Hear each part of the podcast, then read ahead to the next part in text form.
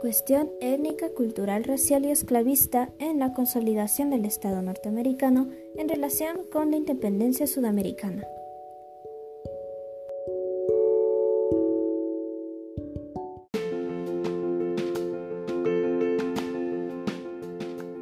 Como primera parte de este tema de mi podcast, vamos a hablar sobre la introducción. En primer lugar, mencionar un poco de historia. Al independizarse Estados Unidos en 1776, se deseaba alcanzar la igualdad social entre los colonos y ciudadanos ingleses, pero quedaron excluidos los negros esclavos de estas exigencias. A pesar de su papel en las batallas independistas, eh, dicha discriminación se mantuvo hasta que terminó la Guerra Civil, en 1861, ya que en este punto se dio la abolición de la esclavitud. Pero a pesar de ello, hubo un cambio de contexto y el racismo persistió mientras Estados Unidos iba en camino a la industrialización. Todo cambia a partir de movimientos que se dieron entre 1960 y 1980 en búsqueda de eliminar el racismo y la discriminación social, donde la principal figura y activista fue Martin Luther King. Antes de comenzar este tema, debemos de marcar el significado de estos términos que serán utilizados con frecuencia, como segundo de la introducción. Segregación. Bueno, como segregación eh, denominamos la marginación, exclusión o discriminación de la que puede ser víctima una persona o un grupo de personas por motivos raciales, sociales, políticos, religiosos o culturales. Discriminación. El significado más común de discriminación se refiere al fenómeno sociológico en los seres humanos que atenta contra la igualdad. Por otro lado, la discriminación hacia otros se produce cuando hay una actitud adversa hacia una característica particular, específica y diferente. Xenofobia es el rechazo a los extranjeros o hacia las cosas extranjeras. El racismo es un sentimiento o comportamiento que consiste en la exacerbación del sentido racial en un grupo técnico. Esta situación suele manifestarse como el menosprecio de otro grupo y supone una forma de discriminación. El racismo puede plantearse como una doctrina antropológica política que incluye la persecución de los grupos étnicos, considerando como inferiores. Eso es lo que ocurrió con la Alemania nazi o con el Ku Klux Klan en los Estados Unidos. Y en último lugar tenemos el etnocentrismo, tendencia a considerar que la comunidad y la y cultura a las que uno pertenece son superiores a las demás.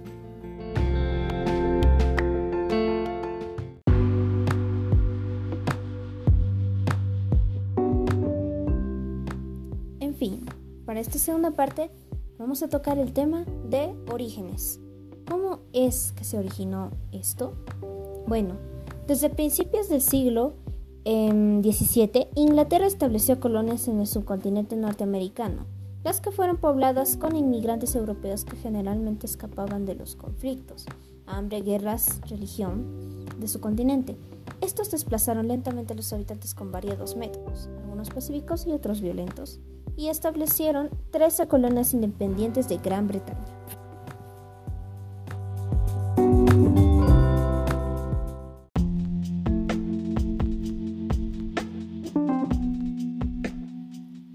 Estas colonias se independizaron de Gran Bretaña en 1776 y apenas 80 años después de haberse unido los Estados Unidos de América, fueron sacudidos por la guerra civil pues al ser dos mundos significativamente distintos que, coexistían, pues esto finalmente desembocó en consecuencias negativas.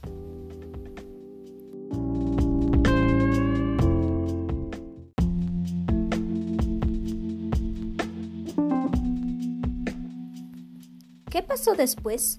La guerra con México, que duró de 1846 a 1848, Varios estados más prácticamente se apoderaron del 50% del territorio mexicano de ese entonces. Tenían un enorme pero vacío imperio y a medida que se expandieron aumentó el problema de impedir que las fricciones y conflictos internos lo hicieran estallar. Mientras los estados del norte se inclinaban hacia el comercio, la navegación y los intereses financieros, los estados del sur tenían interés en mantener sus plantaciones y conservar a millones de afrodescendientes esclavizados trabajando para ellos. Los del sur eran agricultores deudores y los del norte eran capitalistas acreedores. Estas diferencias eh, llevaron a la creación de dos partidos políticos, los del norte representados por el Partido Demócrata de Thomas Jefferson y los del sur por los federalistas, más tarde Partido Republicano, bajo la dirección de Alexander Hamilton. Por supuesto, dos personajes tan pero tan representativos y simbólicos para la historia de Estados Unidos que realmente decidí dedicarles un subtítulo más adelante. El factor principal de las futuras diferencias entre norte y sur fueron, por supuesto, la nueva constitución, pues de esa manera eh, se desarrolló un norte industrial y un sur, agrícola, ambos apoyados por diferentes lados. Eh, el norte, por un lado, eh, que estaba apoyado por los republicanos, y el sur, por el lado contrario, que estaba con los demócratas.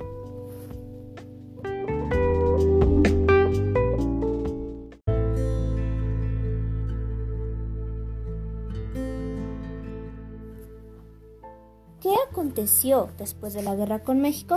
Bueno, una guerra con México le arrebató a este país la mitad de su territorio y numerosos estados eh, pasaron a ser parte de los Estados Unidos. Pero además de las luchas económicas, aumentaron los enfrentamientos por el tema de la esclavitud.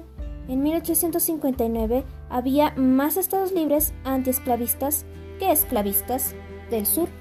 Pero aún con los estados libres antiesclavistas, en los Estados Unidos, antes em, de 1865, un estado esclavista era un estado en el que la trata de esclavos era legal, mientras que un estado libre era uno en el que no lo era.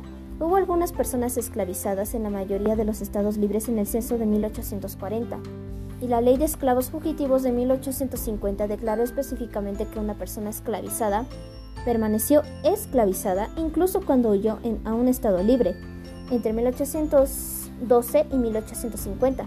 Se consideró importante que el número de estados libres y esclavistas se mantuviera en equilibrio, por lo que los nuevos estados se admitían por parejas, estados esclavos y estados libres.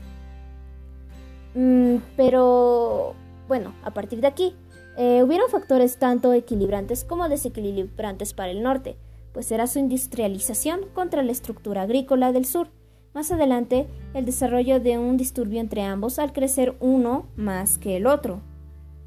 Ya para 1859 comenzaron a sugerir la separación definitiva del norte y del sur.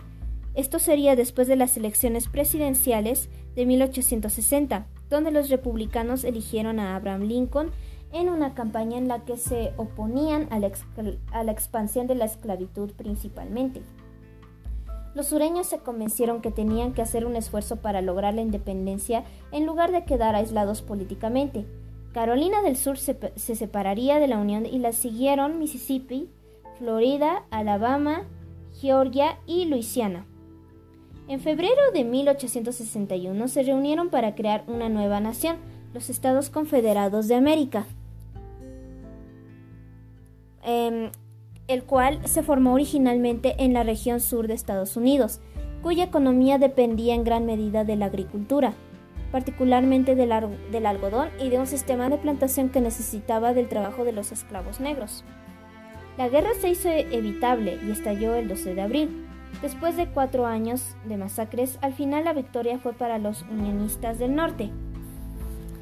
Lincoln siempre consideró que la esclavitud era deplorable llegando a, declarar que si la esclavitud no es errónea, entonces nada es erróneo.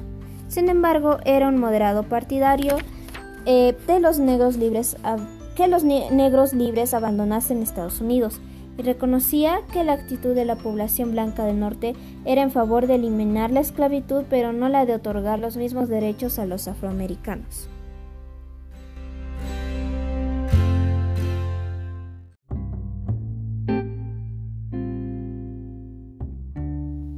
Para esta parte de mi podcast quisiera presentar un corte breve en el cual em, haré una introducción a los tres personajes mencionados anteriormente, Thomas Jefferson, Alexander Hamilton y Abraham Lincoln, los cuales considero importantes para el tema.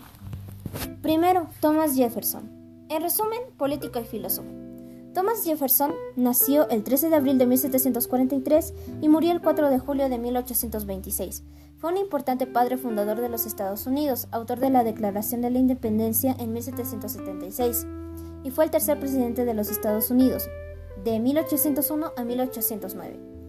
Jefferson era un republicano comprometido, argumentando apasionadamente por la libertad eh, religiosa, por la libertad, la democracia, perdón, y el poder devuelto.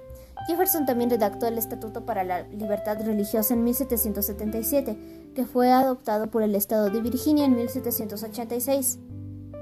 Igualmente Jefferson también fue un destacado político con amplios intereses, desde arquitectura hasta jardinería, filosofía, literatura y educación. Aunque era dueño de esclavos, Jefferson intentó presentar un proyecto de ley en 1800 para poner fin a la esclavitud en todos los territorios occidentales. Como presidente firmó un proyecto de ley para prohibir la importación de esclavos a los Estados Unidos, 1807. En segundo lugar está Alexander Hamilton, en resumen, el primer secretario del Tesoro de Estados Unidos.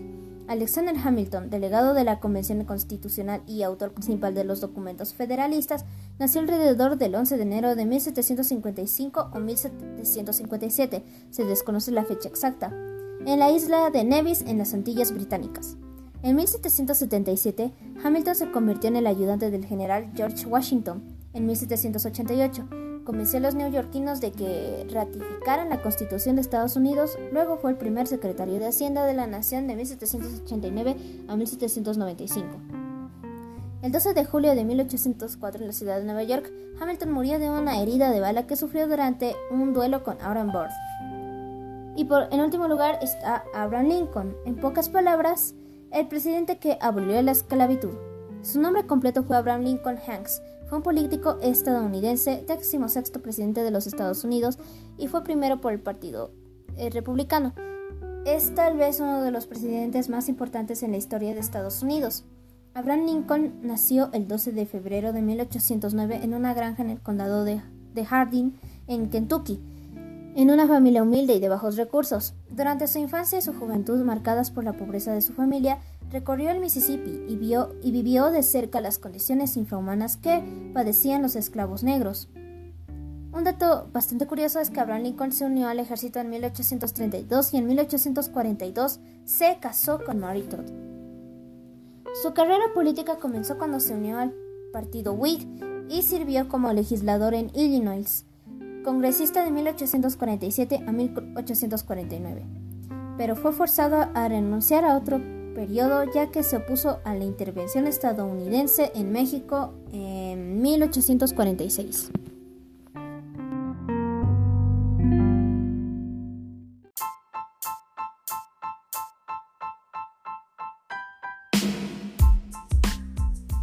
Bueno, ya al regreso de nuestro breve corte histórico, Retornamos con el siguiente y último material de nuestro tema. Em, arrancamos formulándonos la siguiente pregunta. ¿Y para ti, qué es la esclavitud? Hemos hablado de los afrodescendientes esclavizados, los cuales fueron sometidos a las labores forzadas a las que eran muy diversas y dependían de los intereses y ocupaciones de quienes los compraban y se ostentaban como sus amos. Pues esclavitud es el estado de esclavo la persona que está bajo dominio de otro sujeto y que, por lo tanto, carece de libertad. El concepto permite referirse a una institución jurídica también que define la situación personal de los esclavos. Bueno, en otras palabras, para mí personalmente la esclavitud es cuando un ser humano se cree que es dueño de otro ser humano y trata a esa persona como un objeto que no tiene alma. Los usan para los que le den la gana y sin sentirse culpables. Bueno, ¿y la guerra solucionó algo de esto? No. Para nada. La guerra no, solucionó estos problemas. Y eso, y bueno, un claro ejemplo de eso es la segregación que hubo de las personas afrodescendientes hasta avanzado el siglo XX. El racismo de gran parte de la población es estadounidense de origen europeo porque hasta el presente algunos sociólogos opinan que sus modelos mentales de superioridad y etnocentrismo importados de sus ancestros continuaron aplicándolos en tierras americanas, primero sobre los afrodescendientes esclavizados y ya en épocas más cercanas sobre los millones de latinoamericanos que emigraron hacia el país del norte en busca de mejores condiciones de vida, en busca del mal llamado sueño americano, algo que explicaré más a detalle más adelante. La política exterior de los Estados Unidos de Norteamérica estuvo siempre dirigida al dominio y sometimiento de los países latinoamericanos.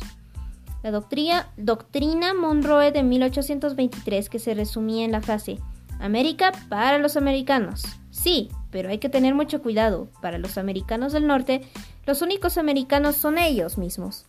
Palabras de Diego Portales, ministro chileno supuso en realidad una carta blanca para la intervención de Estados Unidos en América Latina y el Caribe, pero ya anteriormente en la élite dirigente de ese país existía la doctrina denominada del destino manifiesto. ¿Qué es el destino manifiesto? El destino manifiesto es una filosofía nacional que explica la manera en que este país entiende su lugar en el mundo y se relaciona con otros pueblos, a lo largo de la historia estadounidense, desde las 13 colonias hasta nuestros días. El destino manifiesto ha mantenido la convicción nacional de que Dios eligió a los Estados Unidos para ser una potencia política y económica, por tanto, una nación superior. Bueno, uh, se podría decir entonces que a todo esto el racismo y la discriminación hacia los pueblos nativos en América existen desde los comienzos de la llegada de los primeros europeos a estas tierras, una actitud hacia los aborígenes que llegó inclusive a cuestionar si estos tenían alma como se vio en la famosa controversia de Valladolid entre Fray Bartolomé de las Casas y Juan Guinés de Sepúlveda, actitud que fue transmitida a los criollos mestizos y a las clases económicamente dominantes, lamentablemente. Para cerrar mi podcast, hablaré un poco de qué es exactamente el sueño americano como mm, parte final de mi material.